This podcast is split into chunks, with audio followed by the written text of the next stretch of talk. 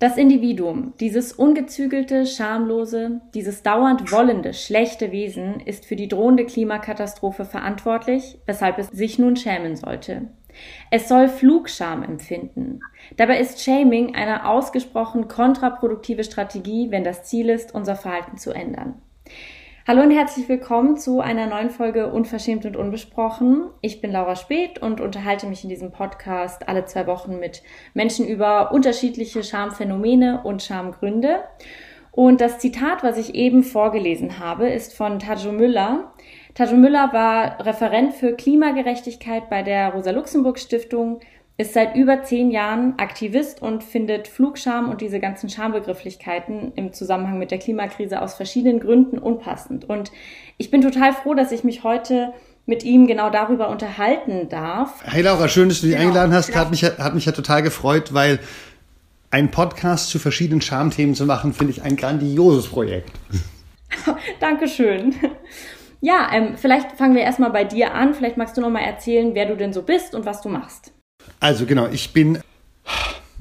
Wie fange ich an? Ich bin schwul, ich bin HIV-positiv, ich habe eine Sexualität, die ist so kinky, dass sogar die meisten schwulen äh, Sexbunnies der Meinung sind, boah, der ist ja schon ziemlich pervers. Und damit fange ich an, um zu sagen, dass auch wenn ich jetzt ganz, ganz offen in den, den, kommenden Minuten, Stunden, wie auch immer, über, über, über Sexualität und Drogen und so weiter reden werde, ist es so, dass auch ich, wir sagen, ich bin jemand, der sich sein ganzes Leben schon für bestimmte Dinge schämt und das auch immer noch tut, obwohl er schon wahnsinnig viel offengelegt hat, ist es so, dass auch ich immer noch ständig an Schambarrieren treffe, weil ich halt irgendwie eine, Art von Subjektivität habe, die immer wieder von der Gesellschaft eingegrenzt wird und versucht wird, sozusagen einzufangen.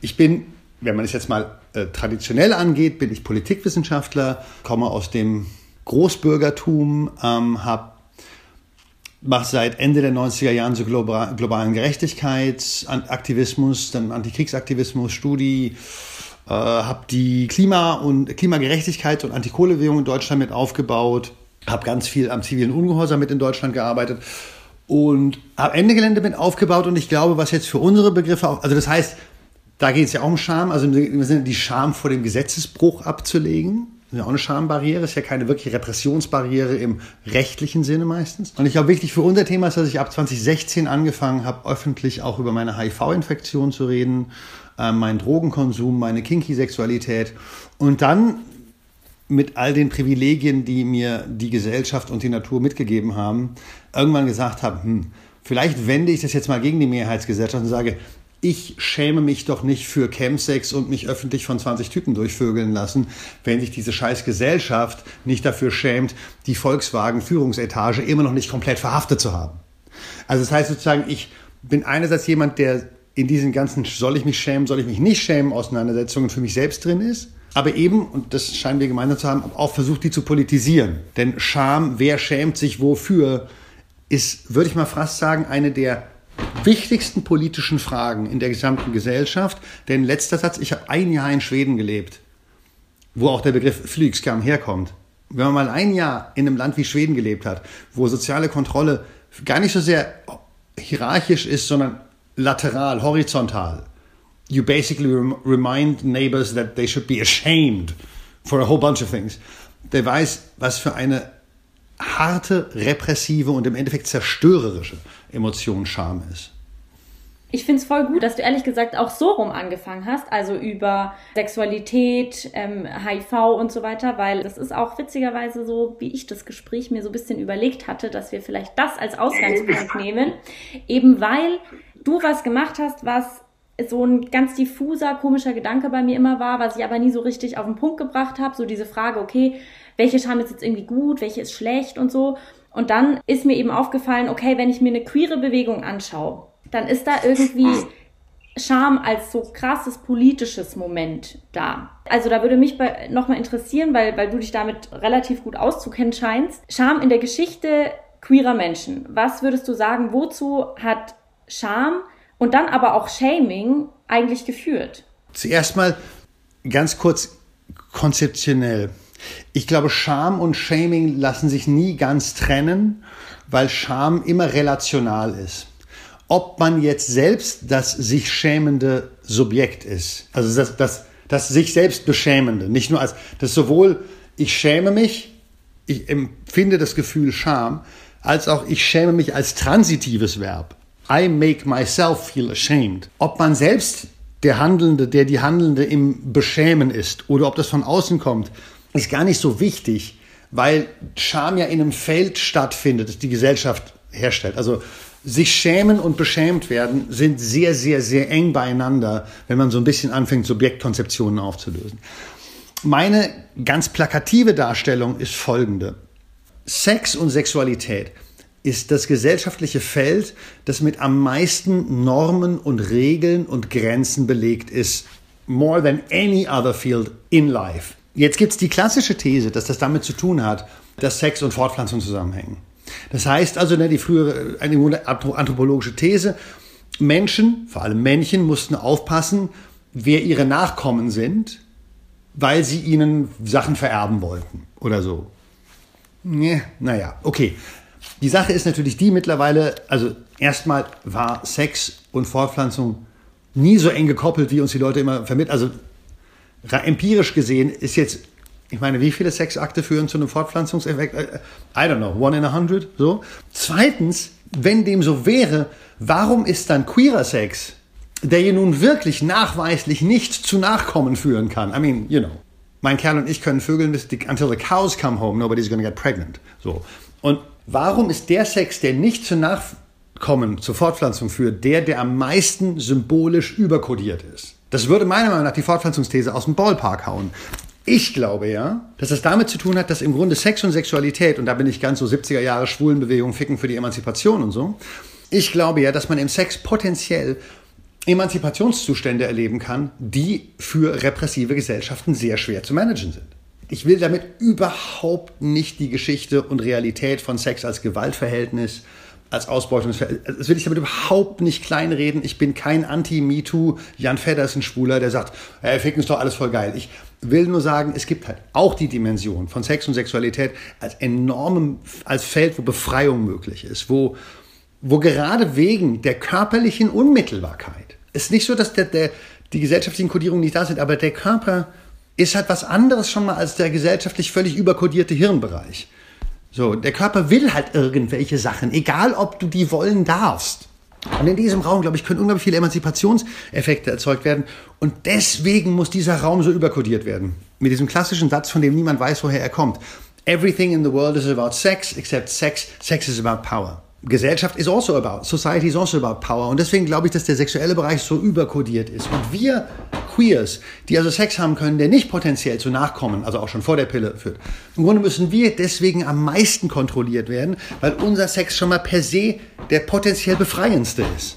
Ich würde noch eine Klammer und nochmal sagen, und BDSM halt nochmal mehr, weil man da sozusagen Machtverhältnisse spielerisch herstellen, auflösen kann.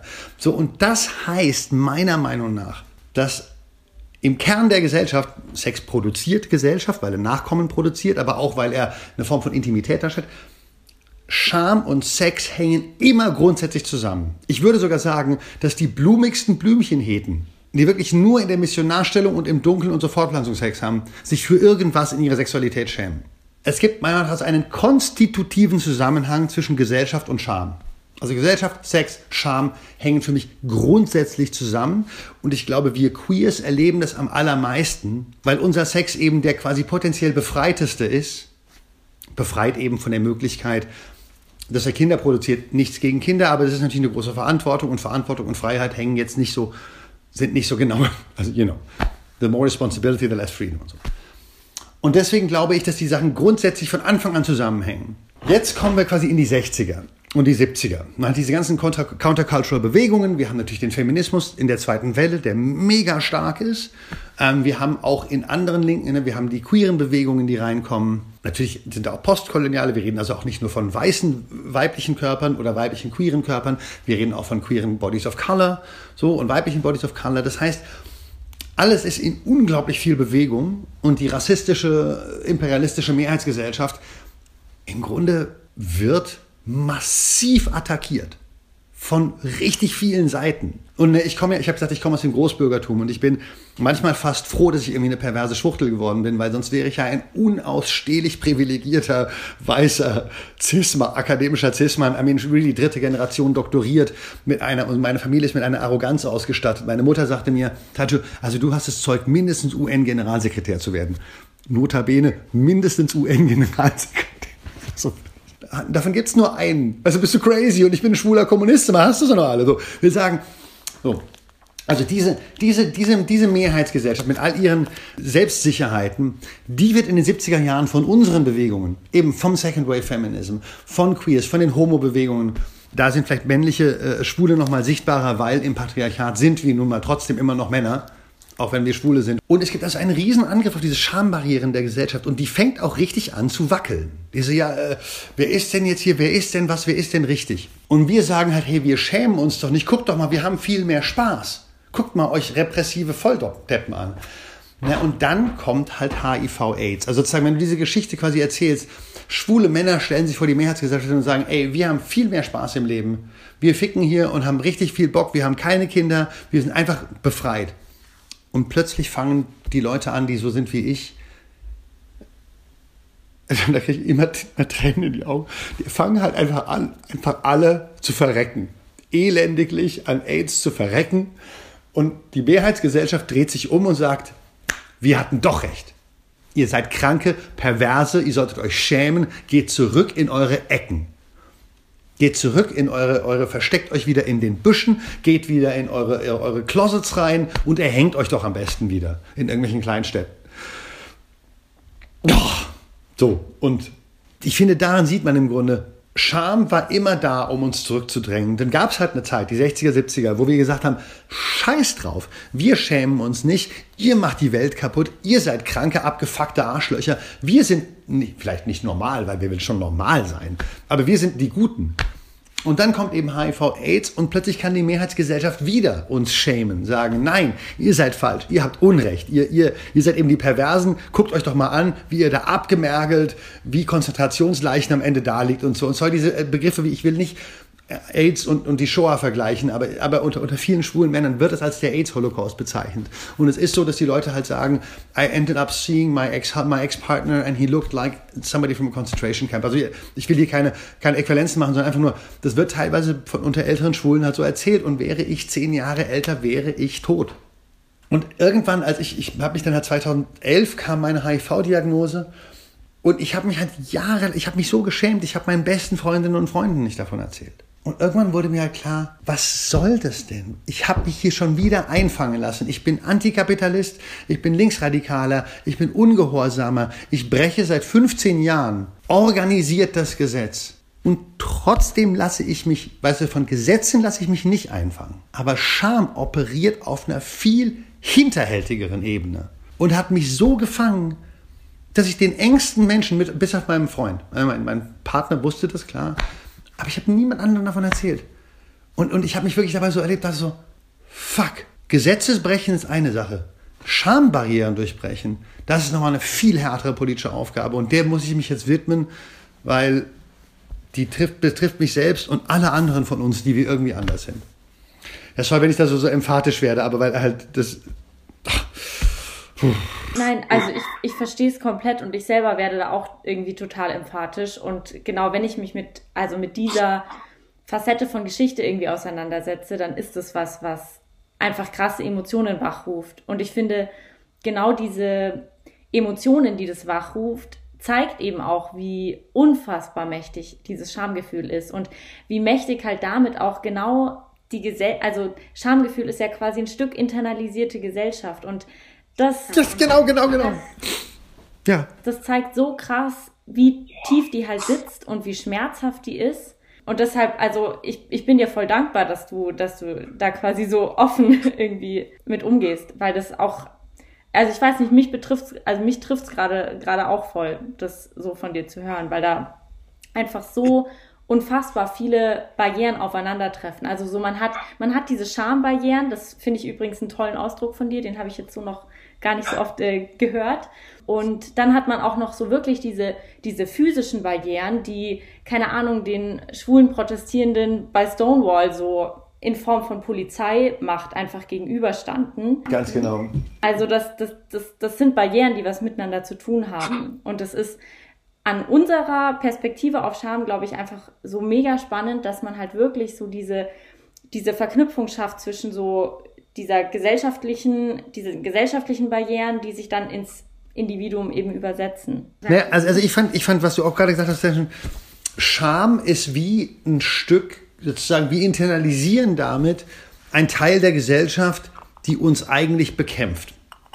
Und auch wir, ich sage jetzt mal, würde es mal denken, du und ich gehören zum Teil der Gesellschaft, ja, wenn ich sage Linksradikale, äh, meine ich damit vor allem halt Leute, die mit so einem gewissen, ey, fuck this Mehrheitsgesellschaft Bullshit, das ist irgendwie rassistisch, imperialistisch, irgendwie patriarchal und so. Also die eine grundlegende inhaltliche Kritik an dem, was ich normal Wahnsinn nenne, haben. Hab, so. Und zu merken, dass das, was wir eben auf der intellektuellen Ebene sehr, sehr leicht kritisieren können und wo wir uns auch eben in Blockaden stellen können und auf Demos gehen, das dann in uns selbst so tief in uns drin wiederzufinden um es jetzt mal in ganz blöden militärischen Metaphern, das ist wirklich so, als würdest du quasi, du, du siehst dann sozusagen quasi Kampfbataillone der Gegenseite hinter deinen eigenen Linien und du bist so, ah, I, I've been infiltrated by the enemy. So ungefähr. So, und das halt voll die Scheißgedanke. Sagst so, ah, weg, raus, raus. So, ich bleibe mal einfach so ein bisschen halb chronologisch. Also ist, ah, ne, ich habe ich hab einen Vorteil, das ist immer noch ganz, ganz wichtig. Meine Klasse das, das gehobene kosmopolite Bürgertum hat ein paar riesige Vorteile gegenüber anderen. Einer davon ist unsere unglaubliche Kapazität zum Selbstbetrug. Also wir, wir sind nämlich die Klasse, die, also alle, es gibt jetzt nicht so, die Arbeiterklasse ist jetzt nicht besser, sondern alle Klassen machen die Welt irgendwie auch kaputt. Meine Klasse hat den unglaublichen Vorteil, sich dabei noch einreden zu können, die, die zu sein, die die Welt retten. Which is amazing. Also wirklich unglaublich perfide. Und ich bin, weil ich so viele Sachen verdrängt habe, mit den quasi mentalen Privilegien einer bürgerlichen, männlichen, nordeuropäischen, also Nordhalbkugel der Welt Cis-Hete aufgewachsen. Weil ich meine Homosexualität so verdrängt habe, ziemlich krasse auch psychologische Operation, dass ich mit dem, mit dem Sense of Entitlement einer eben bürgerlichen Cis-Hete aufgewachsen bin. So, die Welt gehört mir. Das hat jetzt den Vorteil, als ich dann irgendwann diese, als ich dann an diese Schambarrieren ganz bewusst rankam und merkte, wie lange ich mich für bestimmte Dinge, für bestimmte Begierden und Wünsche einfach so schlecht gefühlt habe, dass ich sie nicht mal selbst anerkennen konnte, obwohl ich seit 2007 einer der lautesten, eine der lautesten Stimmen für den kollektiven Gesetzesbruch war, also in der Klimafrage. Dann merkte ich eben, okay, shit, die sind auch irgendwie in mir drin und wir müssen die mal überwinden. Ich habe gemerkt, dass ich in mir selbst riesige Schambarrieren zu überwinden habe, dass aber auch mein Prozess, das zu tun, möglicherweise anderen helfen könnte und dass ich dieses, diese Gespräche gerne öffentlich führen würde.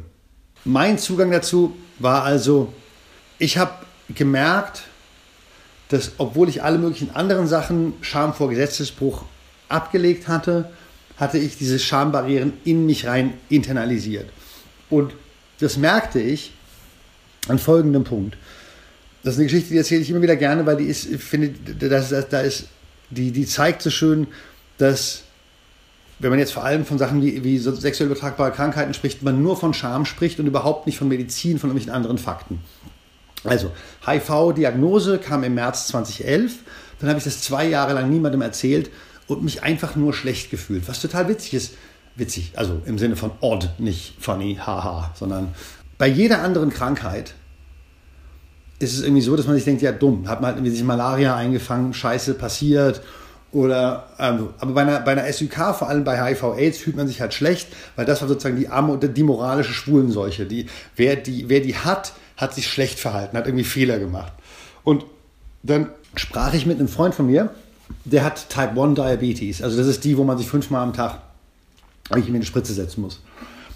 Und der fragte mich, ob er sich beim Mittagessen eine Spritze setzen könnte. Einfach aus Höflichkeit. Und ich weiß nicht, ob du das weißt, wenn man Diabetes hat, ist ja wirklich so, das beeinflusst das Leben ja enorm. Ne, man kann ja kaum, man muss ja immer, wenn man Sport macht, irgendwie mit Zucker und allem, muss ja genau aufpassen, wie du dich verhältst.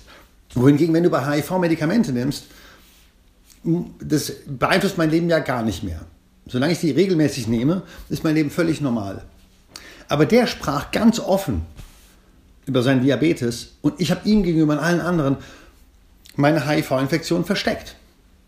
Und da fiel mir dann halt eben auf, wie stark diese Schambarrieren sind und, dachte, und dann kam mir halt, ne, wie man das so als politischer Stratege dann macht, die Frage, wie geht man dagegen eigentlich an? Und das Interessante mit Scham ist, es ist keine, man kann gegen Scham nicht individuell kämpfen. Weil Scham nichts ist, was das Individuum selbst generiert.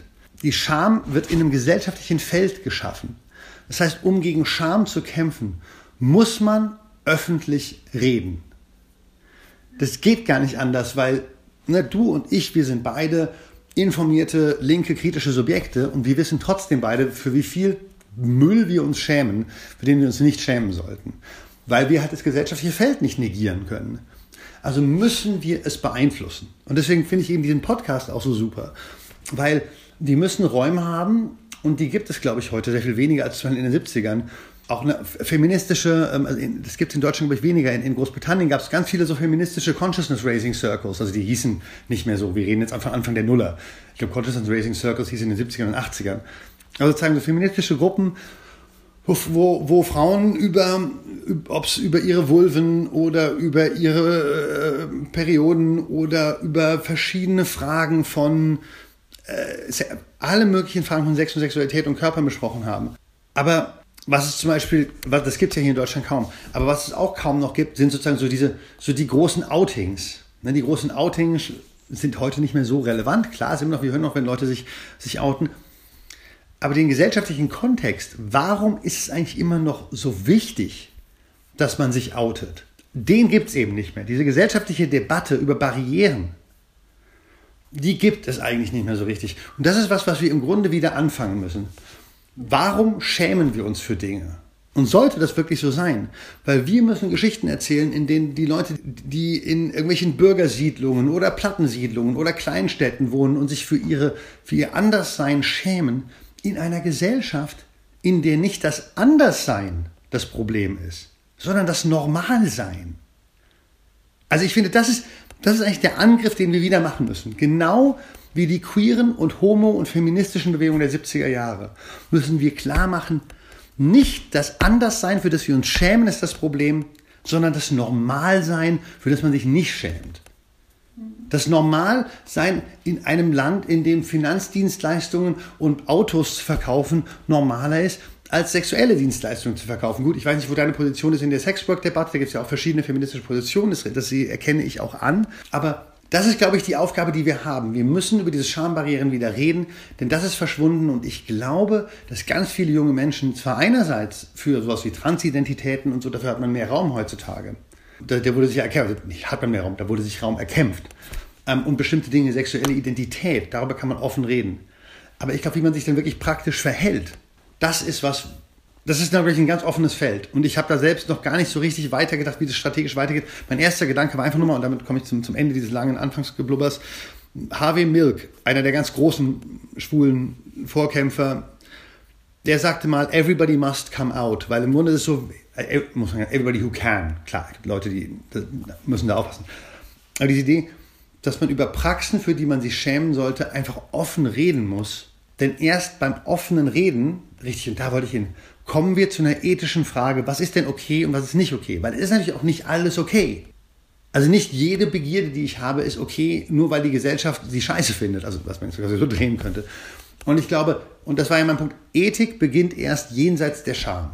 Und Scham ist eine der nutzlosesten, weil repressivsten Emotionen, die es geben kann. Also ich finde das total äh, ja faszinierend und, und, und echt auch nochmal so augenöffnend für, für mich, wie du das herleitest und wie da deine Position ist. Und gleichzeitig dachte ich mir jetzt gerade, als, also als du eben gesagt hast, so natürlich gibt es Dinge, die irgendwie nicht okay sind und natürlich ähm, müssen wir eigentlich so die Normalität problematisieren quasi.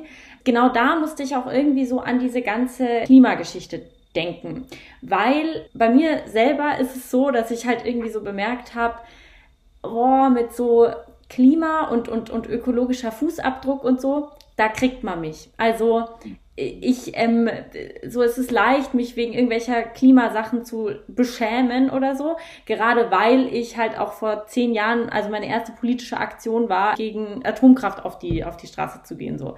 Das war so mein, mein Einstieg irgendwie. Castor Schottern? Nee, da, da war ich noch, nee, nee, leider nicht.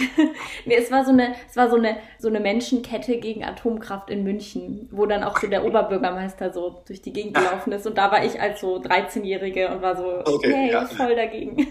Deshalb ist es irgendwie voll leicht, mich so mit dieser Klimathematik nochmal zu, zu kriegen, auch weil ich halt um die Brisanz des Themas weiß. Also ich weiß ja. irgendwie so, ja, kacke, wenn man da halt nicht was macht, dann schaut's schlecht aus. Und da bin ich auch immer noch so, dass ich, also dass ich da auch irgendwie mir nicht so sicher bin, wie ich denn mein Schamgefühl da einordnen soll. Also ist es vielleicht irgendwie auch ganz gut, dass ich mich für diese Normalität, so eine klimaschädliche Normalität schäme? Oder ist auch da eben Scham nicht das passende Gefühl, weil es mich nicht dazu bringt, dass ich was tue? Oder genau, wie würdest du das einschätzen? Also meine Position ist so, dass zwischen Scham und Verantwortungsgefühl ein Riesenunterschied besteht. Denn, das habe ich ja versucht in diesem, in diesem Taz-Artikel so ein bisschen anzureißen, im Grunde ist das Subjekt, das sich schämt, ein kindliches Subjekt. Das Subjekt, das hergestellt wird in der Schamanrufung, ist kein ethisch reflektierendes Subjekt, also sagen wir souverän reflektierendes Subjekt, das sagt, was tue ich hier? Inwiefern kann ich das vermeiden und was wäre der Effekt, das, was wäre der Effekt, wenn ich diese Handlung nicht tue? Also sagen wir mal fliegen, bleiben wir wir mal fliegen. Das kenne ich ein bisschen daher, dass ich habe lange im, im, im nicht deutschsprachigen Ausland gelebt. Und da ist es so, dass auch viele Linke der Meinung sind, dass wir Deutschen, quote unquote, uns viel zu sehr für die Nazi-Zeit schämen. Und sie sagen, hey, das, das lähmt euch irgendwie und ihr könnt da keine historische Auseinandersetzung mitmachen und so. Und ich denke immer, naja, Moment mal. Ich schäme mich nicht für die Nazis. Ich bin aber der Meinung, dass die Tatsache, dass eines der größten genozidalen Projekte der Geschichte von Menschen aus diesem Land irgendwie durchgeführt wurde und mein Großvater halt in der Wehrmacht in der Ost, an der Ostfront gekämpft hat und irgendwie auch ein paar Mal in einem KZ war. Also das ist halt für mich keine Quelle von Scham, sondern eine Quelle von Verantwortung. Ich glaube, das ist ein wichtiger Unterschied. Das sich schämende Subjekt ist ein infantiles Subjekt. Das heißt, das geschämte Subjekt ist ein infantilisiertes. Und als jemand, der auch im Sex gerne mal so eine sehr, sehr kindliche, also im Grunde eine, nicht, ich habe jetzt keinen Pädosex, aber im Grunde ich nehme selbst eine Art kindliche Rolle ein, ne, mit Daddy-Fetisch und allem möglichen anderen. Ein kindliches Subjekt ist eines, was sich im Grunde auch kontrollieren lassen will. Und für mich ist eben dieser Schamgedanke einfach ein völlig unproduktiver. Denn er erlaubt es uns nicht zur Selbst bestimmten ethischen Reflexion durchzukommen. Also er ist im Grunde anti-aufklärerisch. Wenn Aufklärung ganz pathetisch gesprochen der Ausgang aus der selbstverschuldeten Unmündigkeit ist, dann ist das sich schämen der Einstieg in die selbstverschuldete, selbstverschuldete Unmündigkeit. Scham und Aufklärung hängen für, stehen, sind für mich diametral entgegengesetzt. Finde ich, also finde ich total interessant, dass du die Unterscheidung nochmal einführst zwischen so Scham und Verantwortung, weil eben, wie du sagst, Verantwortung tatsächlich was ist, wo man eigentlich erst quasi sich selbst zu Handlungen und zum, zum Denken, zum Reflektieren irgendwie so ermächtigt. Und das, ähm, genau. also das macht für mich irgendwie voll viel Sinn gerade, das ähm, so rum irgendwie aufzuziehen. Wie würdest du sagen, ist da aber gerade so der Umgang in Bezug auf die Klimathematik damit? Ist da, würdest du sagen, dass so gesellschaftlich gerade eher so diese Schamkompo, also dieses Beschämen das Dominante ist? Oder geht die Debatte hin zu so Fragen von Verantwortung oder so? Weil ich finde, also was ich zum Beispiel an den Klimabewegungen, die es gerade gibt, eben mega ja. cool finde, ist, dass die sehr pragmatisch Forderungen stellen, aber eben auch so Handlungsoptionen aufzeigen. So, hey, das und das müsste man tun und dann wäre das schon mal irgendwie ein Schritt in die richtige Richtung oder so.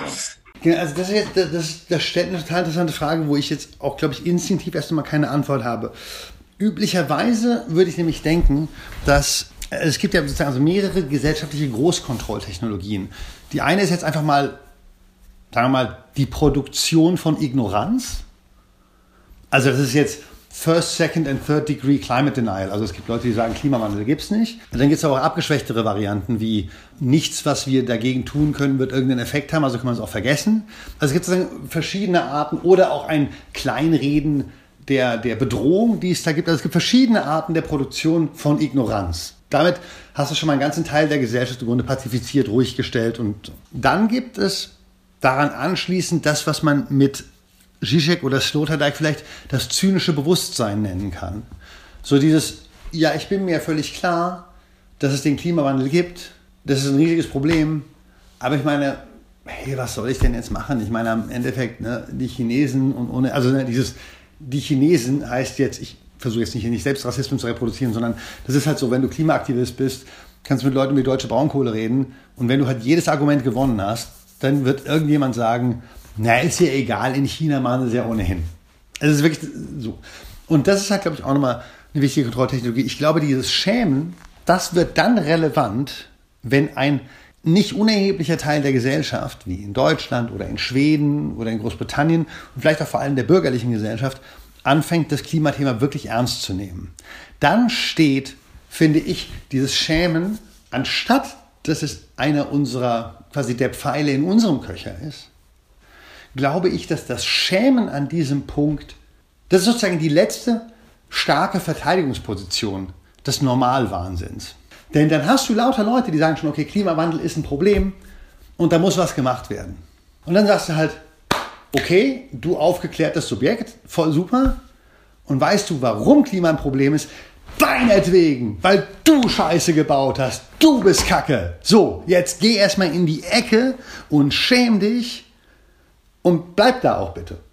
Also sozusagen so, das ist, glaube ich, das, so. das heißt, für mich ist Klimascham, ich verstehe, warum Leute, vor allem aus meiner Klasse, also Fußnote, ich bin eben nicht nur aus dem gehobenen Bürgertum, sondern ich bin auch ein wirklich self-hating Bourgeois. Also ich, ich verachte meine Klasse zutiefst. Und ich glaube, das ist sozusagen unsere selbstkasteiende Art und Weise, mit einer Verantwortung umzugehen, die wir nicht handeln können.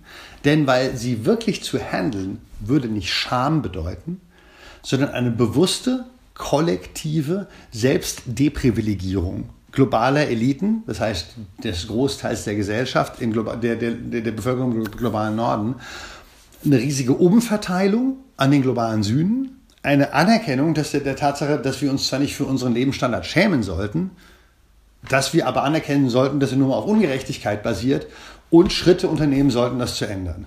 Aber wieder spiegelbildlich mit der HIV-Debatte auf diese rationalen Antworten, wie ne, HIV wird quasi PrEP für alle, Patente brechen, ähm, Aufklärung überall, Testcenter überall. Ne, das ist ja alles, die HIV-Bewegung hat da ja, also sieht man in Städten wie Paris zum Beispiel, ne, wo man wirklich unter auch Anne Hidalgo, dieser ziemlich coolen Bürgermeisterin. Da ist eine junge Frau, Yves Plenel, die seit 20 Jahren da arbeitet und kenne ich gut. Und die erzählt mir sozusagen, Wunder, die hat was jetzt drei oder vier Policy-Vorschläge. Ich würde sagen, we could eliminate HIV in, in, also, also new infections within a few years, wenn die Leute darüber mal rational reden würden. Und genau das, also glaube ich in der Klimadebatte. Wir sind an einem Punkt, wo wir sagen können, hey, diese oder jene Politiken wären halt notwendig. Und dann können wir mit Menschen, mit verantwortungsbewussten Subjekten darüber reden, wie wir das machen. Weil ein verantwortungsbewusstes Subjekt sagt ja, okay, ethisch ist es halt nicht okay, wie unser kollektiver Lebensstil ist. Aber im gewissen Sinne ist es auch für jedes Subjekt, vor allem sind wir im christlichen sozusagen Schämen und Schuldgefühl ja alle kulturell geschult. Ich meine, ich habe Beziehungen zurzeit mit zwei norddeutschen Männern und das ist der Wahnsinn. Sobald die irgendwie sich kritisiert fühlen, die können nicht weg von Schuld. Sobald, sobald ich die kritisiere und Wolf, Marcel, ihr seid toll, solltet diesen Podcast hören. Ich liebe euch beide über alles. Ihr seid ganz grandiose Menschen. Aber ihr wisst beide, wenn ich euch kritisiere, dann fangt ihr vor allem an, euch schuldig zu fühlen. Und dann macht ihr zu, dann werdet ihr teilweise auch total kindlich dabei bin ich doch der Sub. Ich bin doch, I'm supposed to be the child, so ungefähr. Und, und das ist, glaube ich, eben, das ist, das ist halt der Punkt. Wenn man, wenn man sozusagen an diesem Scheideweg steht, hey, jetzt müssen wir irgendwas machen, dann ist die schwere, der schwere Weg, aber der, der was bringt, ist der kollektive Verantwortung übernehmen und rational darüber diskutieren, wie man diese Verantwortung bearbeitet. Was sind die politischen Schritte und die gesellschaftlichen Schritte? Der zwar fürs Subjekt total unangenehme, aber gleichzeitig irgendwie auch befriedigend, weil wir wissen ja, dass wir schlecht sind. Also ihr weiblich gelesene Menschen seid der Erbsünde. Ich meine, I mean, you guys from the beginning, like, you know. Offensichtlich. Und ich meine, wir Schwulen hat auch eh, ja, auch immer eh unmoralisch. Das heißt, schämen fühlt sich zwar scheiße an, ist uns aber total, we know how to do that. We know how to feel shit about ourselves. So. Und deswegen glaube ich, ist es sowohl der einfache, weil, weißt du, das ist, das ist noch nicht so gut formuliert gerade, aber das ist so dieses, das Schämen ist eigentlich die viel einfachere Variante, als das Verantwortung übernehmen und wirklich was tun. Also, und ich glaube, das spielt halt auch eine riesige Rolle, dass man so in der Scham kann man alleine bleiben und das ist insofern einfach eine, eine super, ein super easy way, weil du musst halt nicht, du musst nicht nach außen gehen, du musst nicht anfangen, dich mit anderen Leuten irgendwie kollektiv zu organisieren oder überhaupt mal auszutauschen oder so, sondern du kannst alleine bleiben in deinem Schambunker und dann und das ist was, was mich tatsächlich richtig aufregt, dass viele Leute eben so dieses Bekennen zur Scham, dieses Bekenntnis dazu, dann so als und damit können wir einen Deckel drauflegen. Also so, ich weiß, ich bin Klimasünder in Anführungsstrichen und genau. ähm, dadurch, dass ich das jetzt weiß, ja. bin ich mir ja meiner Schuld bewusst und kann hiermit auch, ja, kann es quasi abhaken. So. Genau. Und ich meine genauso, um jetzt bei diesem Sprung noch äh, zurück zu diesem, dem stimme ich hundertprozentig zu. Und ich sehe das halt auch in so Gesprächen wie in meiner Beziehung mit, mit, mit, mit eben mit Marcel oder mit Wolf, wo ich merke, sobald einer von den beiden dann sagt, ja, du hast recht, da habe ich total Scheiße gebaut. Na, so bin ich halt. Ich bin halt so gebaut, dass ich das nicht anders kann und ich bin schwach, ich bin blöd, ich bin das und das. Das ist alles so, das ist ja nett, dass du das sagst, aber es interessiert mich doch alles nicht. Ich will doch nicht wissen, ob du scheiße bist. Ich bin doch mit dir zusammen. Ich liebe dich, du bist mein Partner. Was wir machen müssen, ist gucken, woher kommen diese Verhaltensweisen. Nicht, wie schuldhaft bist du, sondern was ist ihre sozusagen funktionale Genese und wo können wir da eingreifen, um das zu verändern. Aber, wieder siehe HIV, sobald du in diesem Scham-Schuldbereich bist, bist du im gewissen Sinne auch quasi in so einem ethischen Ausnahmezustand. Und im Ausnahmezustand wissen wir, handelt man nicht rational. Da werden auch ethische äh, äh Regeln aus, außer Kraft gesetzt. Also das hat es mit, mit Traumata und so weiter zu tun. Aber das geschämte Subjekt ist kein rational ethisch handelndes Subjekt.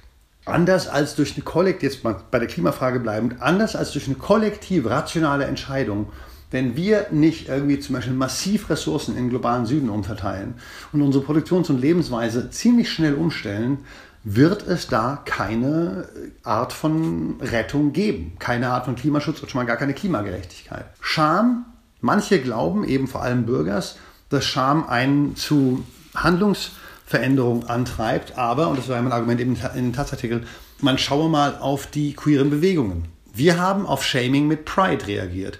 Und Pride, by the way, ist ja auch irrational. Also ich meine, ich stehe auf Sex mit Männern, das ist jetzt nichts per se, wofür ich eigentlich jetzt, worauf ich stolz sein muss. Das ist halt ein Faktum. Ich kann vielleicht ein bisschen stolz sein, dass ich das irgendwie auch kämpferisch und nach außen und so, aber I don't have to be proud to be gay, I should just be able to be gay. Aber weil ich halt geschämt werde, kriege ich dann diese, diesen irrationalen Pride. Pride ist die notwendige oder die logische Gegenreaktion auf Shaming. Beides verharrt in der Irrationalität. Das hat, also Edouard Louis hat dazu äh, eben gesagt, dass vielleicht Stolz am Ende die erste Bekundung der Scham ist, in Bezug auf so einen ähm, Klassenstolz seiner Mutter. Und das fand ich irgendwie so, so ganz interessant, diese, also diese Überlegung so, okay, ein Stolzgefühl oder auch das Bedürfnis, so Stolz irgendwie nach außen zu tragen oder etwas mit Stolz zu versehen, kommt ja erst dadurch, weil es irgendwie mal angegriffen wurde. Genau, genau. Ja, das war auch so diese, diese, wie hießen sie, ähm, die Gelbwesten in Frankreich. Man könnte auch sagen, das war halt irgendwie Autofahrer Pride. Ich meine, die AfD und die FDP wären in Deutschland die Parteien, die so eine Diesel-Pride-Geschichte anführen könnten. Ne? Und da sehen wir halt wieder, Scham ist ein Dispositiv, in dem die Dinge, die wir wirklich tun müssen, kaum denkbar sind, weil, wie du total schön gezeigt hast, das, das vereinzelt und, und irrational und, und infantilisiert und vereinzelt und das, das, das, das kleine Kind, wenn wir jetzt mal ein bisschen freudianisch sind, bleibt ja bei seinem Mummy-Daddy-Me-Triangle die ganze Zeit. So. Und kommt da nicht raus. Deswegen muss man halt, also deswegen ist ja auch mein, meine diskursive Position zurzeit, die ich versuche immer mehr einzunehmen, was ich den Angriff auf den Normalwahnsinn nenne. Ich versuche quasi die, das Shaming, das uns entgegengeworfen wird, sozusagen umzudrehen, um dann so eine Art, wie so eine Waffengleichheit zu schaffen. Und, zu, und dann zu sagen, okay Leute, wir können uns jetzt hin und her schämen, die ganze Zeit. Und uns alle schlecht fühlen. Und kognitive Dissonanz empfinden und alles Mögliche. Aber wenn ihr euch dafür schämt, wie irgendwie normal ihr seid, und wir uns dafür schämen, wie anormal wir sind, dann kommen wir so nicht weiter. Und vielleicht können wir dann einen Diskursraum öffnen, der sagt, lass uns doch mal runterfahren und sagen, okay, ihr müsst euch nicht dafür schämen, dass ihr Autos fahrt, sondern wir reden jetzt darüber, wie kann man Mobilität sinnvoller gestalten. Ich muss mich nicht dafür schämen, dass ich so eine extrem exzessive Sexualität habe und mich von 20 Typen durchvögeln lasse. Ähm, wir können aber darüber reden, was es zum Beispiel für sinnvolle, sinnvolle Regeln für Safer Sex geben sollte. Weil es muss jetzt ja nicht jeder Mensch Risiko in Kauf nehmen, ständig irgendwelche SUK zu haben. Also ich habe das ein bisschen eingepreist in mein Leben, genau wie ein, jemand, der Extremkletterer ist oder ich habe auch mal Rugby gespielt. Ich meine, da habe ich mich ständig verletzt. Die ganze Zeit völliger Wahnsinnssport. In gewissem Sinne würden wir ja schon sagen, würde ich mal sagen, von links und aufklärischer Seite betrachtet, dass eine rationale Auseinandersetzung mit dem Problem, eben mit Verantwortung und ähnlichen Begriffen, woher kommen Dinge, wie können sie abgeschaltet werden und so, der Weg nach vorne ist. Und das geschämte Subjekt stellt sich diese Fragen eigentlich nicht, sondern verharrt immer wieder in dem, wie schlecht bin ich, wie muss ich mich dafür selbst kasteien und wie viele Schläge auf den Rücken gibt es dafür und wie viele Ave Maria soll ich beten. Und es ist halt so, dass das Beten von Ave Maria und das Schläge auf den Rücken vielleicht in irgendwelchen SM-Kontexten eine lustige Sache ist, aber die halt nicht den Klimawandel abschaltet. Und ich glaube, das ist eben der Punkt. Shaming ist immer schlecht. Es ist immer, es produziert auch bei der Gegenseite. Und by the way, das kennen wir auch aus der Kohledebatte. Ich meine, im Grunde ist es so, dass die Kohlearbeiter, mit denen wir als Ende Gelände, und ich sage tatsächlich bewusst Kohlearbeiter, mit denen wir als Ende Gelände und von den Klimacamps geredet haben, die haben sich von uns geschämt gefühlt. Die haben nicht gedacht, okay, wir reden mit ihnen wie mit rationalen Subjekten, denen man sagen kann, ey Leute, eure Arbeit, ihr seid nicht schlecht. Aber die Effekte, die diese Arbeit hat, ist halt total schrecklich. Sind halt total schrecklich. Da muss man was machen. Wir haben es als Klimabewegung nicht geschafft, eine Erzählung aufzubauen, in der die Leute sich nicht geschämt gefühlt haben. Und wir dachten, die dachten, wir nehmen ihnen nicht nur ihre ökonomische Existenzgrundlage weg, sondern sagen ihnen, ihr seid schlechte Menschen. Und wenn man Leuten sagt, ihr seid schlechte Menschen und die sich denken, aber ich, ich verhalte mich doch einfach nur so, wie ich es normal finde und wie ich es teilweise auch strukturell irgendwie überdeterminiert tun muss. Das Problem ist nicht, dass das schlechte Menschen sind und wer denkt, das Problem ist, dass ich ein schlechter Mensch bin, kann deswegen das Problem auch nicht lösen, weil sie die falsche Analyse haben. Also Shaming tut dem Subjekt weh, es ist infantilisierend und irrational und kann keine effektiven Lösungsstrategien produzieren. Ich glaube, also was ich da irgendwie ganz spannend finde, ist, dass die Kohlearbeiter vermutlich auch eher so denken oder dachten, dass da so eben aus so einer moralisch überlegenen Position zu ihnen gesprochen wird, so ihr solltet euch aber so und so verhalten oder so. Ich muss da immer an den Film und auch die historisch damit verbundene Bewegung ähm, bei Pride eben denken. Also, ich wusste, dass du jetzt Pride erwähnen ja. würdest. Ich weiß nicht wieso, ich wusste, dass da Pride kommen wo es eben auch so stark um quasi die Verbindung von, von Kämpfen von ArbeiterInnen und in der Schwulen- und Lesbenbewegung ging. Und das fand ich irgendwie voll eindrücklich, weil in dem Rahmen wurde es halt geschafft, dass man quasi ein gemeinsames Feindbild aufgebaut hat und gecheckt hat, so, Moment, wir sind nicht unser Problem, sondern irgendwie halt so eine konservative Regierung, die gegen uns beide vorgeht. Und da hat eben auch, glaube ich, kein Shaming stattgefunden. Also wobei doch, natürlich hat Shaming stattgefunden, aber irgendwie wurde anders. Okay. Ja, wurde anders. Pride ist natürlich schon auch ein bisschen ein Märchen. Also ich meine, it's, it's based on a true story und wer den Film, also wer diesen Podcast hört und den Film Pride noch nicht gesehen hat, sollte einfach jetzt Pause drücken auf dem Podcast und irgendwo Pride streamen und auf jeden Fall eine Box of Tissues daneben stellen, weil wer bei dem Film nicht heult, hat einfach kein Herz. Ja, das stimmt. Stimme ich zu. Also, Genau, also sagen, das war ein bisschen Märchen, das war eine schöne Geschichte und natürlich ist die irgendwie schwierig zu gucken als Klimaaktivist, weil man da sieht, irgendwie sollten das halt auch unsere Verbündeten sein. Die Frage ist, worin unsere Verbündeten? Und da komme ich wieder sozusagen, was ist die Situation jetzt? Wir haben diese ganzen Faschisten, das ist jetzt alles frei gedacht, ich habe noch keine Ahnung, worauf es jetzt hinausgeht. Wir haben auf der ganzen Welt diese faschistischen Bewegungen oder faschistoiden oder protofaschistischen, die sind im Grunde White Shame und Male Shame sind da ganz wichtige Treiber. Weiße Menschen glauben in den USA, dass sie sich schämen müssen, wenn es um Fragen von Rassismus geht und Nutzung von, von rassistischen Begrifflichkeiten. Männer haben das Gefühl, dass sie sich aufgrund feministischer und queerer und anderer Diskurse fürs Men, Men, Mannsein schämen müssen. Und da finde ich, sieht man eben auch sozusagen, wie destruktiv Schamdiskurse sind, sondern dieses ganze Check Your Privilege was eine total wichtige Operation ist, im Sinne von, wenn ich jetzt in dem Raum bin, wie agiere ich, wie agiere ich, nutze ich bewusst oder unbewusst meinen Status als whatever weißer Mann, um, um mehr Raum einzunehmen, um mehr Ressourcen abzugreifen. Das ist eine Frage, die sollte man sich stellen. Aber wir haben es halt überhaupt nicht geschafft, diese Frage von Scham und Schamgefühlen zu befreien. Ich sage nicht, dass diese, dieses White Shame und, und, und sagen wir mal Male Shame, das ist nicht unsere Schuld als Bewegungen, als queere oder feministische, aber es ist unser Problem im gewissen Sinne. Weil wenn wir einen irrationalen Gegner haben, wenn wir lauter Leute auf der anderen Seite haben, die sich von uns geschämt, geschämt fühlen, dann werden die mit allem, was sie haben, gegen uns kämpfen. Das wurde mir halt irgendwann klar mit den Kohlearbeitern. Auf verschiedenen Gründen werden die immer unsere Gegnerinnen sein, auch weil wir es nicht geschafft haben, wegzukommen von dieser Frage, seid ihr gute oder schlechte Menschen.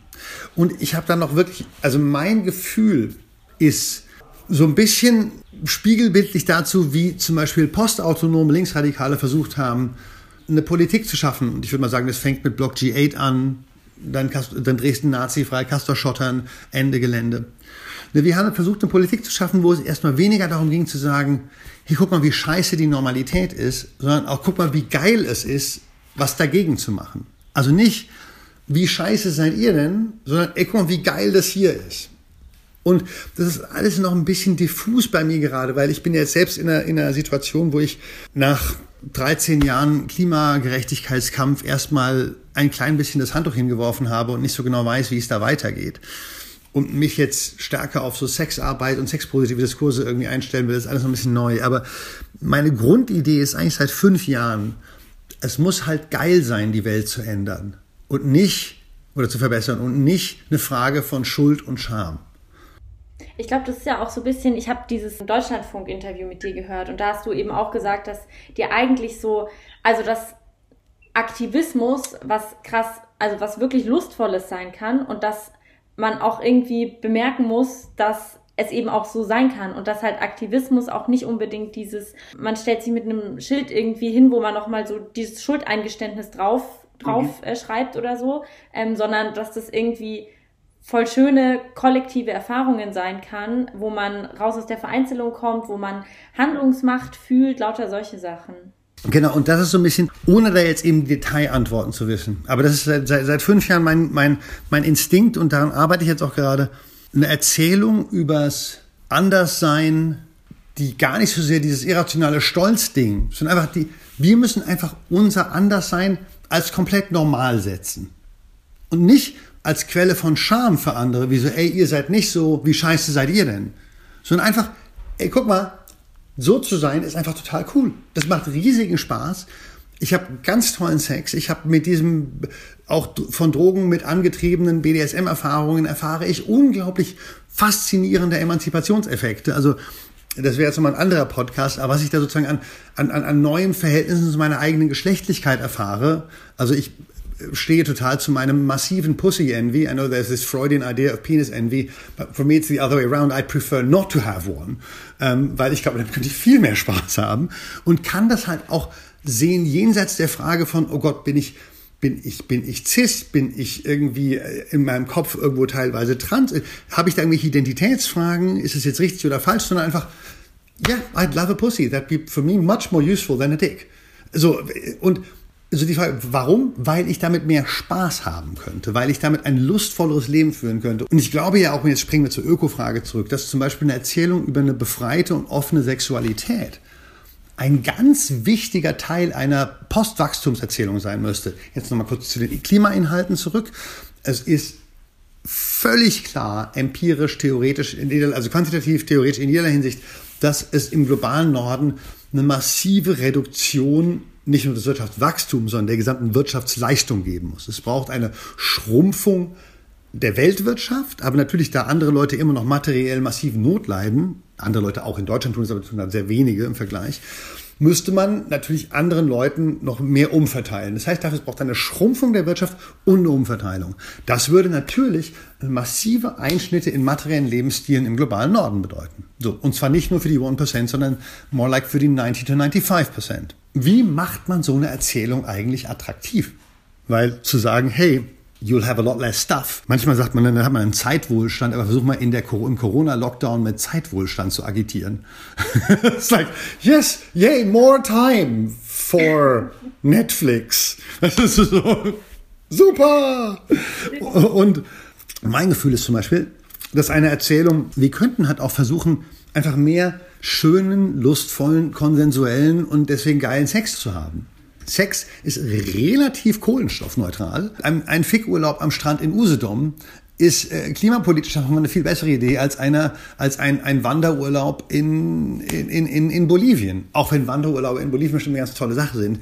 Aber vielleicht können wir, indem wir eben Sex und all diese spannenden Dinge, die darin passieren, als schamfreie sozusagen neu, also hier kann man Emanzipation erleben, da kann man Freiheit erleben. Man muss Freiheit nicht über das Konsumieren von Waren erleben oder über irgendwie ganz, oder Reisen irgendwohin in den Rest der Welt, sondern ich nehme auf jeden Fall momentan meine irgendwie Erkundungen dieser BDSM-Welt und meiner submissiven Begierden und, und, und, und Seiten, also sozusagen Seiten, wo ich wirklich ein völlig anderer Mensch bin, als der, den ich sonst erlebe, dieses ständige wollende, männliche Subjekt, sondern wirklich einfach einer, der irgendwie da sitzt und wartet, dass mein irgendwie äh, geliebter äh, neuer Partner und quote-unquote Master oder Eigentümer mir sagt, mach jetzt mal das. Bis dahin sitze ich einfach rum und gucke ihn fröhlich an und bin verliebt und denke mir, oh, schön. So.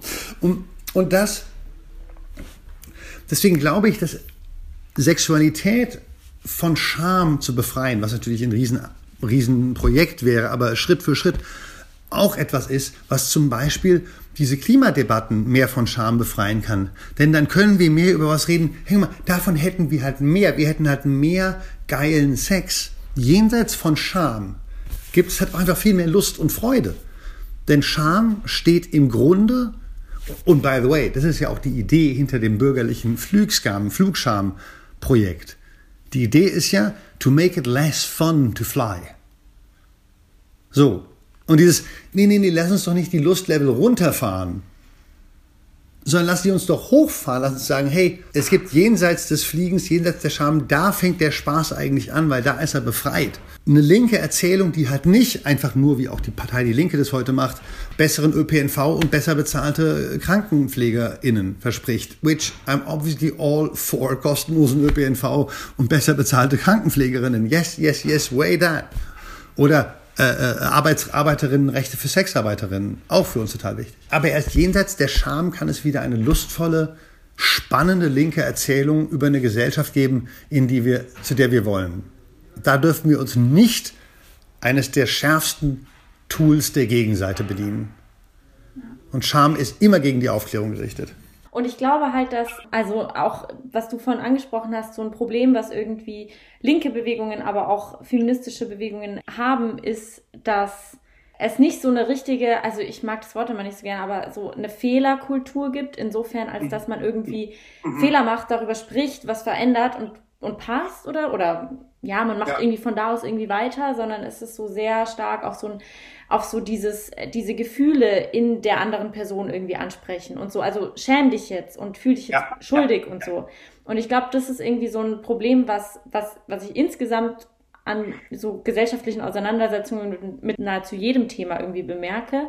Und wo mir halt immer wieder auffällt, okay, das, das, das hemmt ganz krass. Ich finde es zwar wichtig, dass man über diese Emotionen spricht, aber auf eine andere Art und Weise. Also so, weil diese Emotionen halt sehr oft so dann gesetzt sind und man und dann hört es irgendwie auf, anstatt dass man dann von diesen Emotionen ausgeht und sich irgendwie überlegt, okay, wie denken wir von da aus weiter oder wie kommen wir wieder in eine Handlungsposition und so.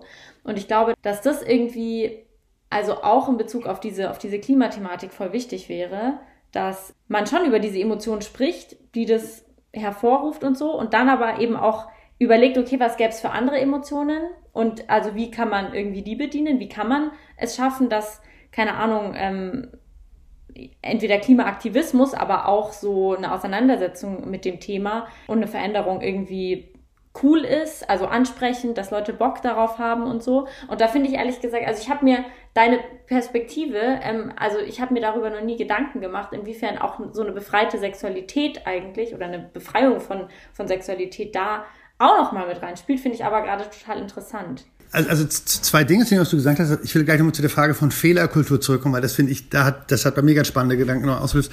Und kurz eben zur befreiten Sexualität und der Klimadebatte. Einer meiner Jobs ist, ich bin ja seit 2008, also da habe ich zusammen mit, mit Ines Coburger, irgendwie war ich Pressesprecher für das erste Klimacamp in Deutschland. Und seitdem stelle ich mir die Frage, wie verkauft man das eigentlich? Also ich bin halt im Grunde I'm Salesman, so I'm Salesman für die Klimagerechtigkeitsidee. Da ist halt diese Frage wirklich dessen so, was macht das denn sexy? Was macht denn Klimaaktivismus attraktiv? Und ich habe lange gedacht, okay, ich erzähle jetzt quasi so eine Geschichte vom Kampf, die ist total inspirierend, Ende Gelände, wir sind handlungsfähig im massenhaften zivilen Ungehorsam und so, das ist ja alles total super. Die Sache ist aber die, dass nur eigentlich fast nur Menschen mit einer linksradikalen Sozialisation die Idee von dauerndem Kampf irgendwie attraktiv finden. Also die meisten Menschen finden dauerndes Kämpfen halt einfach, that's not an attractive proposition. so, also das ist, da will man nicht hin. Und als dann noch diese Rahmen, diese wachstumskritischen Debatten dazu kamen, wie kann so eine Welt eigentlich gut aussehen, in der wir sehr viel weniger materiell oder viel weniger materiell haben?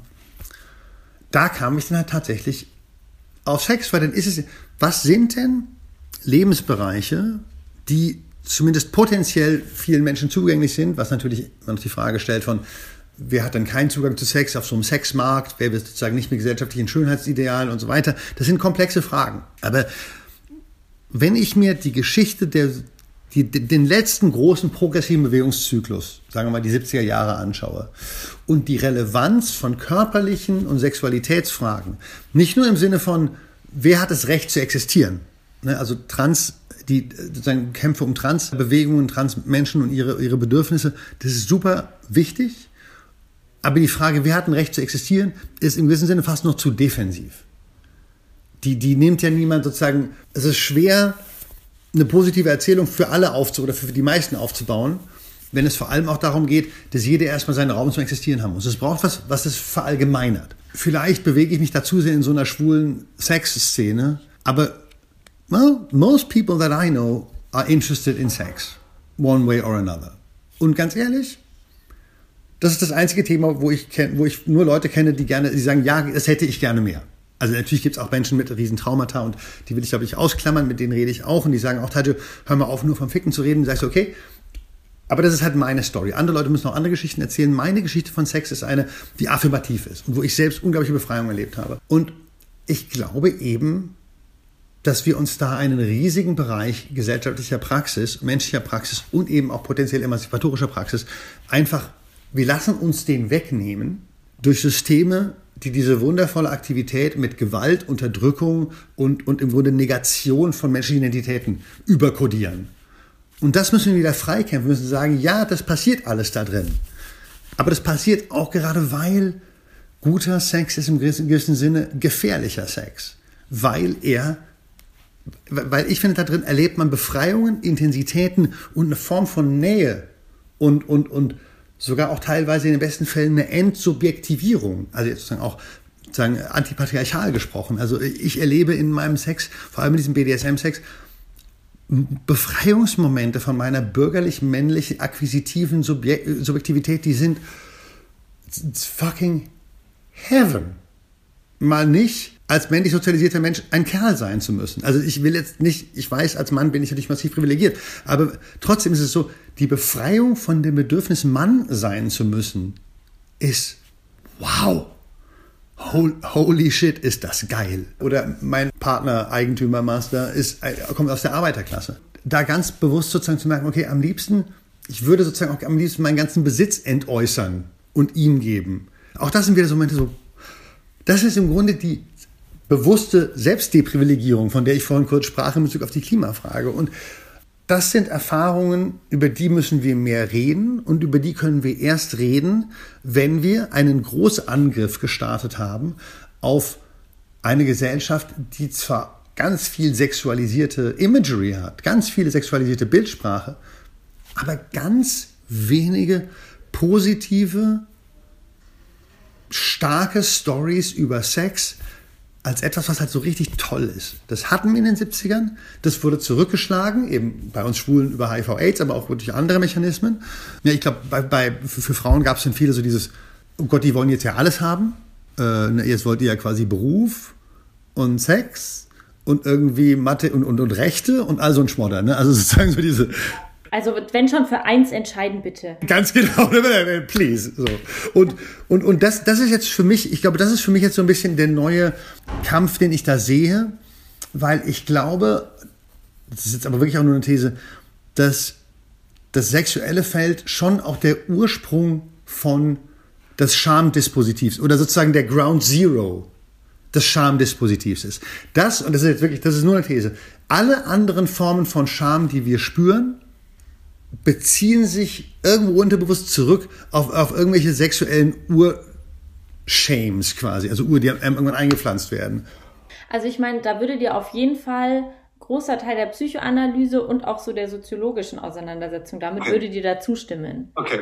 Also es gibt irgendwie so ein Zitat aus der Psychoanalyse, so der, der Ursprung der Scham ist das ungeliebte, ungewollte Kind und so das ist so die eine Richtung. Und dann gibt es ja natürlich auch so zum Beispiel Norbert Elias, der eben so gesagt hat, okay, ähm, wir haben so verschiedene Schamformen, aber zentral und irgendwie auch ursprünglich ist so die Körperscham. Also ja, zuerst ja. kam Körperscham, dann kam Statusscham, dann kam Persönlichkeitsscham. Okay, ja, ne, ja, ja, genau, okay, das ungefähr, also ohne es so ausdrücken zu können, genau, genau in diese Richtung hätte ich gedacht, weil der Körper, das ist dann, da bin ich dann auch wieder ganz Poststrukturalist und Feminist, der Körper ist halt das Irreduzible.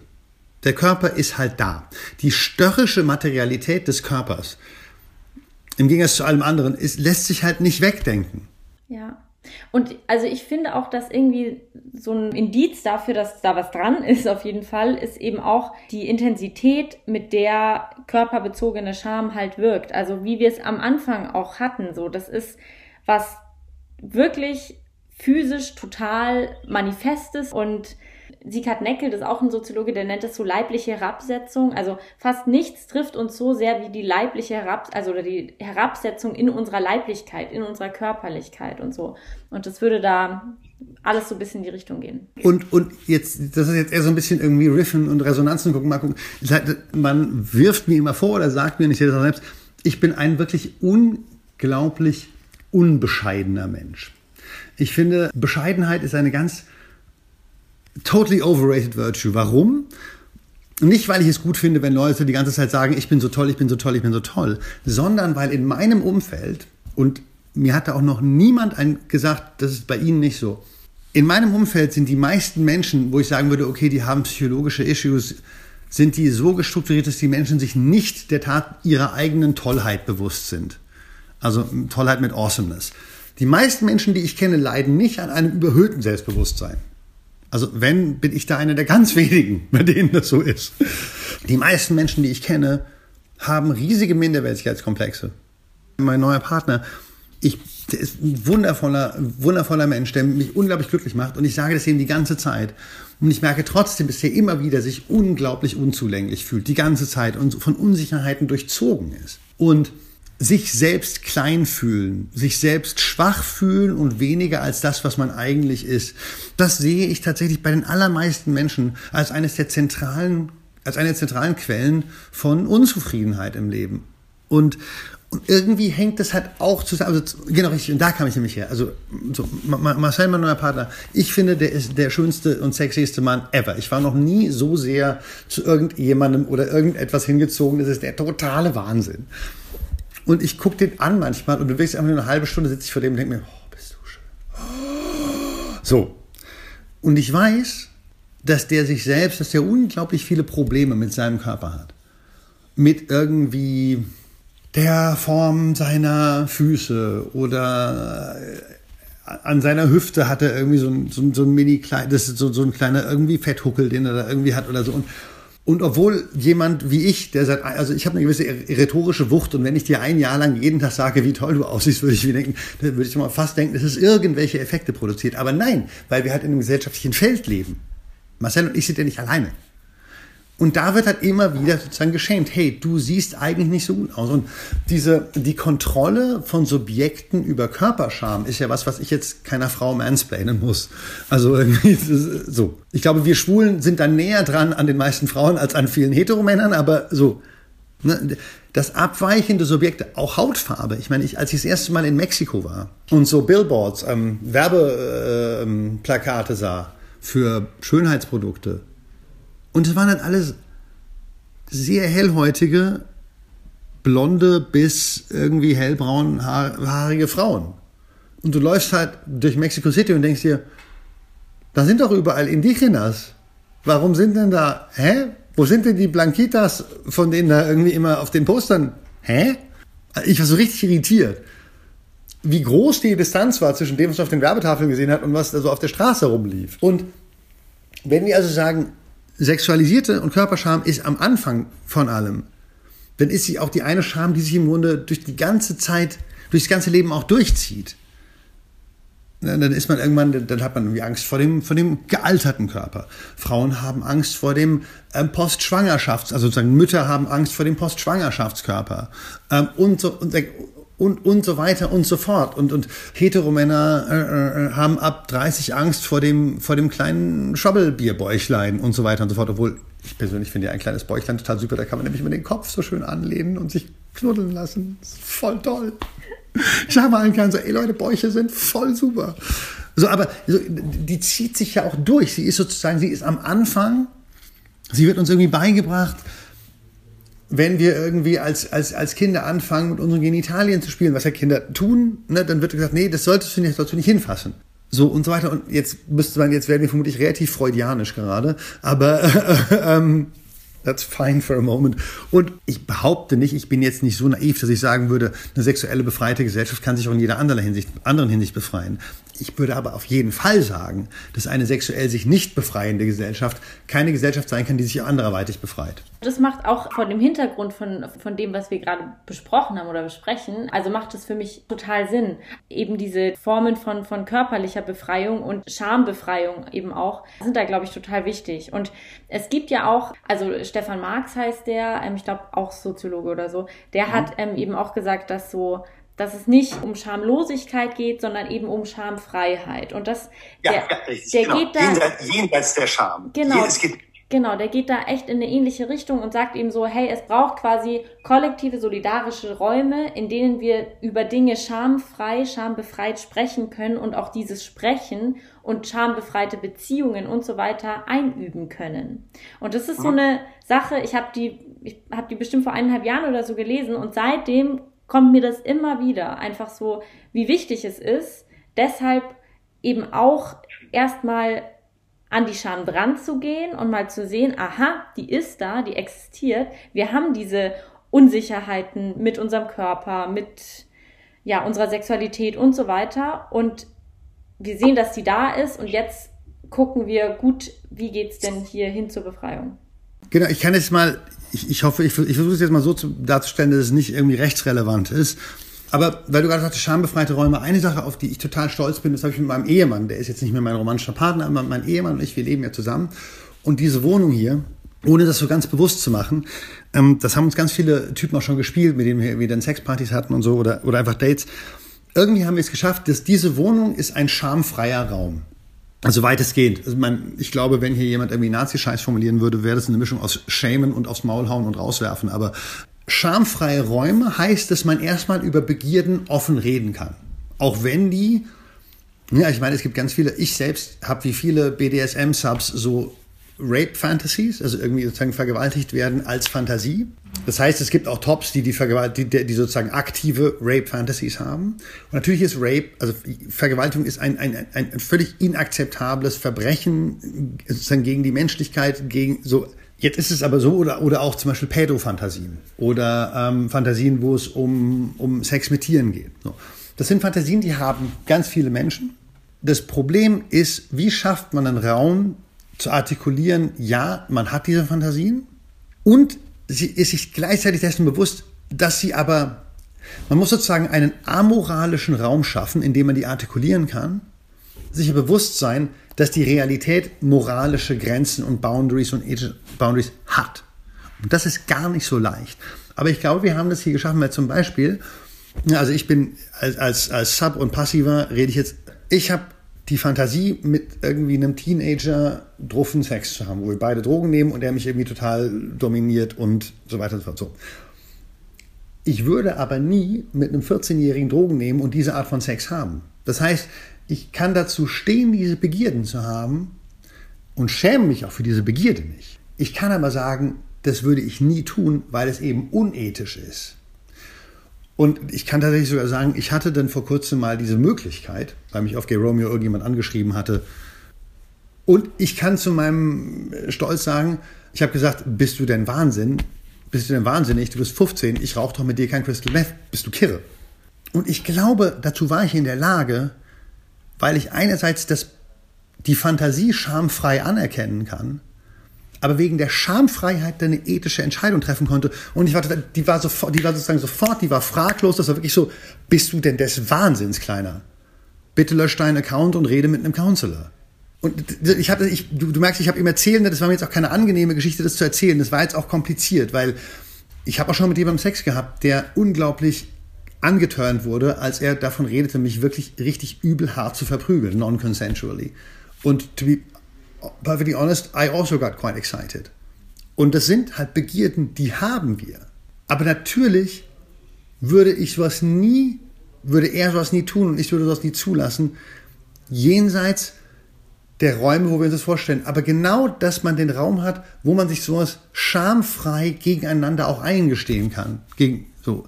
Ich würde auch, glaube ich, sagen, dass die meisten Psychologinnen sagen würden, dazu gehöre ich jetzt sozusagen nicht, also sozusagen Menschen, die wirklich hart pädophile sexuelle Fantasien haben. Die gibt es, diese Menschen. Wie gehen die damit um? Ich würde sagen, die müssen Räume haben, wo die es artikulieren können und selbst dann als ethische Subjekte entscheiden, das nicht zu tun. Und klar, wenn sie es tun, müssen sie dann auch, ne, natürlich muss es dann da auch äh, Strafverfolgung geben und so alles, das ist mir völlig klar. Aber eben diese schamfreien Räume herzustellen, wo man Begierden artikulieren kann, sind, ist, glaube ich, die Vorbedingung für jede Form von ethischer Praxis. Und ich glaube halt, dass diese, diese Möglichkeit, da sich wieder dem bewusst zu werden, okay, ich kann hier eine Entscheidung treffen. Also das, das, yes. das ist, glaube ich, so richtig zentral. Also ich habe das im Bezug auf das komplett anderes Thema, aber so in Bezug auf im Kontext von so psychischen Erkrankungen, mhm. Mm, hatte ich das irgendwie oft, dass ich so bemerkt habe, boah, ich verhalte mich irgendwie jetzt nur noch, wie es irgendein Krankheitsmuster so vorsieht und ich treffe überhaupt keine Entscheidungen mehr und ich denke auch, dass ich das gar nicht mehr kann und so ja. und gehe damit natürlich irgendwelchen ich sag mal, Trieben nach, die ich halt irgendwie hatte oder so. Also zum Beispiel sich irgendwie komplett gehen lassen oder äh, weiß nicht, auch irgendwie Emotionen ausagieren auf eine Art und Weise, wie es nicht cool ist ja. oder so. Da war es für mich voll wichtig, irgendwann auch an den Punkt zu kommen, dass man nochmal so abspaltet zwischen dem, ja. Ja. wozu man, also was man irgendwie will, was man denkt und so weiter und dem, wie man sich dann letztendlich entscheidet und da halt so eine Entscheidungsinstanz nochmal reinzuziehen und zu sagen, okay, ähm, ich kann aber trotzdem anders entscheiden. Genau, und das geht, ich finde, Abspaltung war ein super Begriff gerade, weil dann stehst du ja so ein bisschen drüber. Also wenn du, du musst dich wieder handlungsfähig machen, erst indem du anerkennst, ja, das sind Begierden oder Triebe oder wie auch immer wir sie jetzt nennen. Also ich bleibe jetzt bei den telosogatarianischen irgendwie Begierden.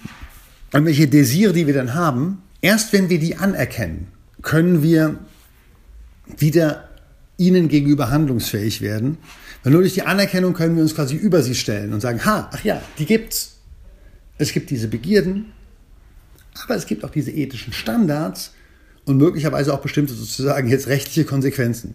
Wenn ich mir diese drei Dinge anschaue, kann ich also entscheiden, weil ich anerkannt habe, dass es diese Begierden gibt, weil die nicht im Grunde im Versteckten in mir operieren und sich dann, auch nochmal kurz meine beiden norddeutschen Partner, wenn die ihre negativen Gefühle nicht anerkennen, which is 80% of the time, äh, äh, dann kommen die halt irgendwann auch raus diese negativen Gefühle. Und oft auf Arten und Weisen, wo sie mir richtig auf die Fresse treten, also jetzt im, im emotionalen Sinne. Es ist wirklich teilweise so, das sind, das sind beides, das sind im Grunde ethisch gesprochen eigentlich beides bessere Menschen als ich. Ich bin so ein bisschen Leninist und habe manchmal so ein bisschen ein, ja, ja, Zweck heiligt Mittel und if people don't notice that you manipulate them, then it's fine. Also ich finde das ganz, ganz schrecklich. Also wirklich, ich lache darüber jetzt. Also manchmal wirklich, da bin ich echt manchmal scheiße. So, das sind eigentlich ethisch beides bessere Menschen als ich. Aber weil es halt diese Riesenbereiche ihrer negativen Gefühlswelten gibt, für die, die sich schämen, die, die aufgrund ihrer Männlichkeit und so weiter nicht anerkennen können, wenn die dann rauskommen,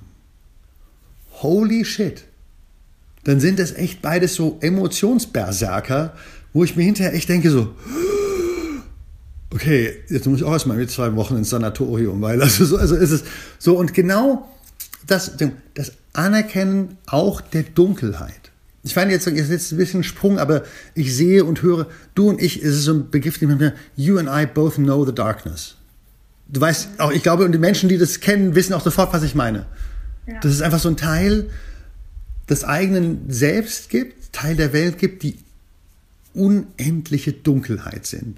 Eine, in der man sich verlieren kann, die einem so Angst macht, wenn man da genauer hinschaut it's just scary. It's the void im gewissen Sinne. Es ist ein ethisches Void von eben unendlicher geografischer Ausdehnung.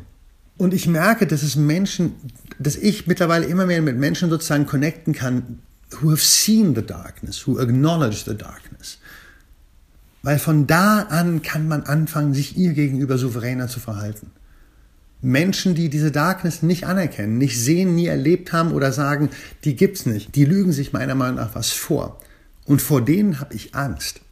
Weil ich sage, look, there's also darkness in you and you don't see it and it'll come out and it'll be dangerous for you and everybody you love. So, das gehört, glaube ich, das war jetzt auch so ein bisschen eine Tangente, aber so das, so dieses, das Anerkennen der dunklen Scheiße in uns, das Nicht-Verdrängen, das eben nicht dieses christliche, also nein, ich bin kein guter Mensch durch und durch. Ich habe halt auch, ganz viele Seiten an mir, die scheiße sind. Aber ich erkenne die halt an, ich verstehe, dass die auch Teile, na, ich bin zum Beispiel ein unglaublich fordernder, bedürftig, I'm incredibly needy in Beziehungen. Ich brauche wahnsinnig viel und teilweise bin ich da einfach so, ich sauge da wirklich Energie. So, das ist vielleicht nicht mein nettester Persönlichkeitsaspekt.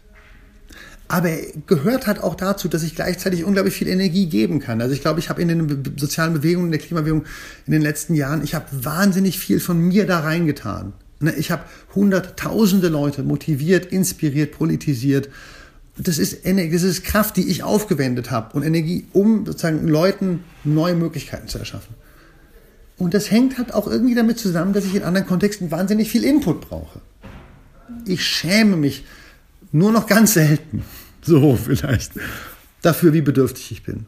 Weil ich merke, okay, das ist halt auch, das gehört zu einer Persönlichkeit, wo ich, wenn ich gut drauf bin, wirklich auch einfach eine Art Kraftwerk bin, das andere antreiben kann, das ganze Bewegungen mit antreibt. Ich denke halt, dass genau zu dieser, zu dieser Darkness, die du erwähnt hast, dass eben genau da auch irgendwie auch so Scham reinfällt und dass es halt deshalb so richtig, so richtig wichtig ist, eben, also weil der Fehler, den man halt so oft macht, ist halt, dass man die Scham nicht als Scham erkennt, sondern halt merkt, boah, da ist irgendwas und ich schieb's aber weg und befasse ja. mich nicht mehr damit und so.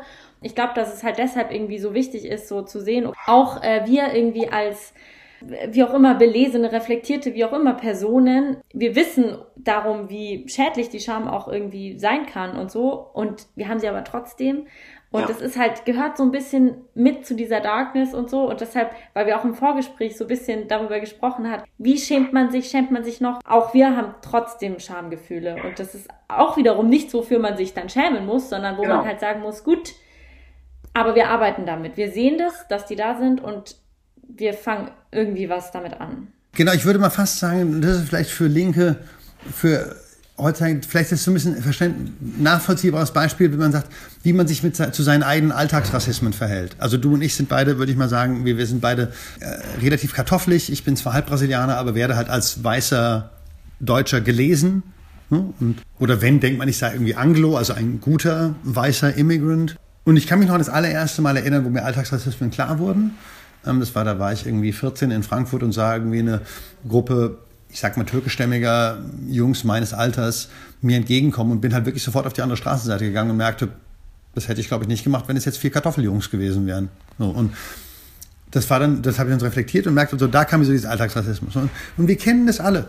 Immer wieder. Oder nicht immer wieder, aber unter bestimmten Umständen taucht es auf. Oder eben auch Geschlechter und so weiter, äh, Rollenklischees. Scham ist nichts, was individuell produziert wird, sondern gesellschaftlich. Das ist in mir drin wegen meines quasi objektiven Verhältnisses zu dem, was der Rest der Gesellschaft ist. Wo stehe ich im Vergleich zu einer quasi Mitte der Gesellschaft, die ja sozusagen ein norm normativer Ort ist. Und ich kann nie, nicht einmal sagen, nur weil ich sage, ich habe jetzt diese Schammechanismen erkannt, bin ich ihrer ledig. Sondern ich lebe in einer Gesellschaft, die ständig wieder dieses Schämen in mir hervorruft. Und deswegen wäre es total vermessen anzunehmen, dass ich jetzt durch einen Willensakt sagen kann, ich schäme mich nicht mehr, sondern das ist genau wie der ständige bewusste Kampf mit Alltagsrassismen und anderen Formen von Privilegierungen. Das ist was, was, was muss man immer wieder angehen. Und ich habe eben mit meinem, mit meinem neuen Partner, obwohl ich seit Jahren submissiven Sex hatte, dann gab es einen Moment, und sozusagen bei mir haben auch, sozusagen auch tatsächlich eben Drogen durchaus geholfen, diese Schambarrieren zu erkennen und auch teilweise zu überwinden. Das ist mein Weg, das kann für andere nützlich sein, für andere nicht. Ich will jetzt gar nicht so viel zu, zu viel da, dazu sagen. Ich würde sagen, es gibt da verschiedene Wege. Meditation gibt vielen Menschen, ich kenne sehr viele Menschen, denen den Meditationspraxen geholfen haben, die übrigens bei ganz witzige ähnliche Effekte haben, so von Entsubjektivierung und so. Und also das ist mal für ein anderes Gespräch, da gibt es auch super spannende Resonanzen. Und vor einem Dreivierteljahr, obwohl ich wirklich schon seit 2010 submissiven Sex habe, kniete ich so vor, vor Marcel auf den Boden und bitte mich so, so, so bitte, bitte, bitte, könnte ich, könnte ich bitte mit dir eine Beziehung führen, in der ich auch immer sozusagen der bin, der, nicht immer, aber so oft ich kann, der bin, der dich bedient und dem du die Befehle gibst und so. Und ich, und ich merkte, wie sehr ich mich für dieses, diese, diese Begierde irgendwie immer noch schämte. Und das war ich so, Alter, nach, nach fünf, nach zehn Jahren BDSM-Erfahrung und nach fünf Jahren öffentlicher Agitation zu dem Thema und im totalen Verliebtsein in einen Typen, der das offensichtlich super geil findet, schäme ich mich immer noch dafür. Das hat mich, es war so krass, weil eben diese Schambarrieren, die werden immer wieder in uns aufgetürmt. Dadurch, dass wenn man dann nicht mehr in diesem schambefreiten Raum ist, der vielleicht dann diese Wohnung ist oder meine Beziehung mit Marcel oder so, weil man ja immer wieder in, mit der, in der einen schämenden Gesellschaft lebt. Ja. Die werden immer wieder aufgetürmt und dies ist wirklich wie so eine Art, wie ein bisschen so eine Sisyphos-Arbeit. Nur, dass sie halt jeden Tag gemacht werden muss und man kommt schon, im Gegensatz zu Sisyphos, immer auch ein bisschen höher. Man kommt ein bisschen weit und man sieht auch ein bisschen weiter, um jetzt mal bei der Bergmetapher zu bleiben. Man kommt jeden Tag oder jedes Jahr ein bisschen weiter und ein bisschen höher. Und manchmal gibt es auch wieder härtere Rückschläge. Also, also die, die HIV-Infektion 2011, die war für mich ein riesiger Rückschlag in Bezug auf Akzeptanz meiner Sexualität. Hat mich aber auch am Ende gezwungen, überhaupt mich mit dem Thema richtig bewusst auseinanderzusetzen. Ich glaube, wir können es vielleicht so, so formulieren. Der Kampf gegen diese Schambarrieren, der genauso ein dauernder Kampf ist wie der gegen Rassismus und, und, und, und Patriarchat und so weiter, muss von linken Bewegungen als Teil des emanzipatorischen Kampfes verstanden werden. Wow, den, den muss ich wirken lassen, den Satz. Ich bin auch, ich bin auch, ich merke auch, so, actually, das ist einer der besten. Deswegen freue ich mich so über dieses Gespräch, weil ich finde, das ist super produktiv gerade. Also so ein, so ein spannendes Gespräch habe ich über dieses Thema noch nie geführt, muss ich ganz ehrlich sagen. So, und an dieser Stelle endet das Gespräch vorläufig. Tajo und ich haben beschlossen, dass wir das Gespräch an anderer Stelle nochmal weiterführen. Aber es war irgendwie ein sehr intensives und eindrückliches Gespräch und auch wirklich anstrengend. Also ich habe gemerkt, dass wir beide ziemlich ähm, am Mitdenken waren. Vielleicht habt ihr es auch bemerkt. Und deshalb haben wir dann gesagt, äh, wir brauchen hier mal eine Pause, wir müssen hier mal kurz auf Stopp drücken. Das haben wir dann auch gemacht. Deshalb konnte ich ihm auch meine beiden Abschlussfragen, die ich ja eigentlich jedem Gast, jeder Gästin stelle, nicht stellen. Aber zumindest zu der ersten Frage würde ich auch sagen, ich habe schon während des Gesprächs überlegt, wie soll ich diese Person fragen, wann sie Scham gerettet hat, weil es schien mir irgendwie in der Situation nicht angemessen, diese Frage zu stellen. Und ich glaube, deshalb hätte ich sie vermutlich trotzdem nicht gestellt, auch wenn die Situation es hergegeben hätte, dass wir nicht mega ausgelaugt sind und ich es auch einfach vergessen habe. Ich hätte mich äh, in dem Fall dazu entschieden, diese Frage nicht zu stellen. Insofern ist dieses Ende ein sehr abruptes Ende, aber auch nur ein vorläufiges und ich freue mich, das Gespräch mit Tajo irgendwann weiterführen zu dürfen. Fürs Erste wünsche ich euch einen schönen Sonntag, eine gute Woche. Wir hören uns nächste Woche wieder und ihr könnt mir gerne auf Instagram folgen. Ich bin erreichbar unter ak.unverschämt und ich habe euch bei die Artikel, die ich gelesen hatte, von Tajo nochmal in den Show Notes verlinkt. Ihr könnt die gerne nachlesen und wie immer freue ich mich, wenn ihr mir schreibt, wie euch die Folge gefallen hat. Wenn ihr Verbesserungsvorschläge, Anmerkungen, Kritik und ähnliches habt, dann freue ich mich natürlich auch über eure Nachrichten bei Instagram.